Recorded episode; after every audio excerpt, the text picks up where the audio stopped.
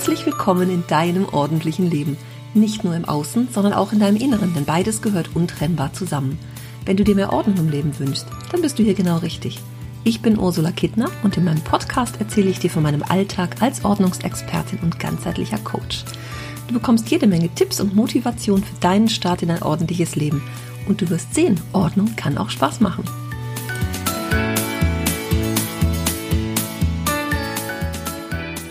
Hallo, liebe Ordnungsliebende. Es geht weiter mit Deine Frage, meine Antwort. Dela fragt, was tut man gegen den Jojo-Effekt beim Ordnung halten? Okay, das war ein Spaß, schreibt sie. Aber dazu will ich auch noch mal was sagen bei nächster Gelegenheit. Sie hat eher ein Problem, wo sie ihre Sachen zwischenlagert, weil sie doch immer mal wieder was für andere organisiert und dann später zu einem Treffen mitnimmt Sie hat da irgendwie noch nicht so den richtigen Platz gefunden. Zum Beispiel eine Kabelleiste, organisiert samt Eckverbinden für meine Schwiegermutter, die jetzt offensichtlich noch liegt, bis sie zur Schwiegermutter kommt. Zwei Sachen unterschiedlichster Größe können schon mal vorkommen und natürlich ist dann das kleinere Teil verschwunden. Liebe Ela, ich habe verschiedene Ideen damit. Erstmal muss ich dich enttäuschen, denn es gibt nicht den einen richtigen Ort. Der richtige Ort ist vermutlich der, den du selber findest, weil er in deine ganz persönliche, individuelle Wohnsituation passt.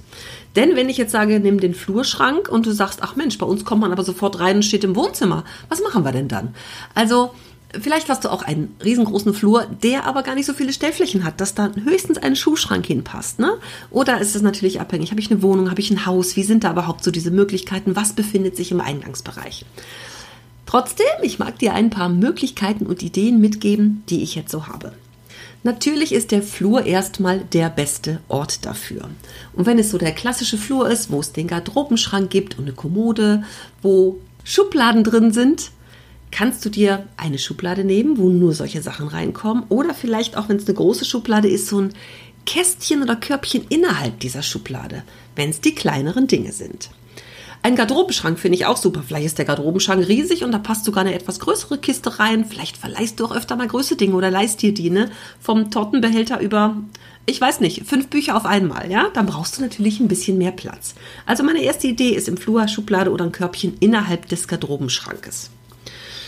Und die zweite schöne Idee ist, du könntest dir eine Liste schreiben, die du an präsenter Stelle aufhängst. Das kann irgendwo an der Pinnwand sein in der Küche. Ich höre dich schon sagen, aber da hängt immer so viel anderes voll, da ist das ist dann irgendwie nicht sichtbar und geht unter hinter diesen anderen vielen Dingen. Okay, dann nimm eine andere Stelle. Das könnte zum Beispiel die Tür in dem Garderobenschrank sein. Ja, also mach die Tür auf, da kannst du die Liste reinhängen. Vielleicht auch, damit es länger schön bleibt, in einer Klarsichthülle, also so eine Klarsichthülle mit Lochstreifen an der Seite, klebt dir die da an, dann kannst du einen Zettel reinschieben, da kannst du auch Notizzettel für eben solche Sachen, für die, eben dieses Thema reinpacken. Und da kann auch ein Stift rein, dass du da Eintragung machen kannst. Möglich ist auch die Absteckkammer. Ja, wenn das so nah an der Tür ist, also ich mag es nah an der Tür, dass du so beim Rein- und Rausgehen nochmal eben, ach Mensch, was war denn da noch? Oder war da noch irgendwas, was ich mitnehmen muss, ne? Diesen Ort, der auf dem Weg nach draußen und auf dem Weg rein immer im Weg ist sozusagen. also diese Liste schreiben, Absteckkammer, Garderobenschrank. Du kannst dir natürlich auch eine Liste in deinem Handy speichern, sodass du dort immer die Dinge einträgst, die du ver- oder geliehen hast. Und dazu natürlich auch ein Vermerk, wo die Dinge sind. Denn wenn du Dinge des täglichen Gebrauchs geliehen hast, sind die ja möglicherweise im Einsatz, so lange, bis du sie irgendwo mit hinnimmst. Also die CD, gibt es sowas heute noch? Die du so lange hörst, bis du wieder bei der Freundin bist. Trägst du das in diese Liste ein, damit du es auf keinen Fall vergisst.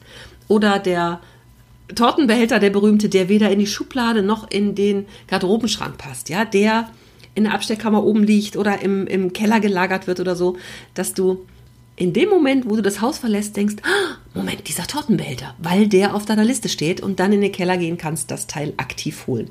Das kann ja auch ein Kleidungsstück sein, weil du dir irgendwo mal eine Jacke geliehen hast, die du aber weiterhin trägst, völlig erlaubt. ist mir vor kurzem erst passiert tatsächlich. Und ähm, ich muss sie mal wiederholen. Es ist Zeit, meine Jeansjacke selber wieder zu tragen.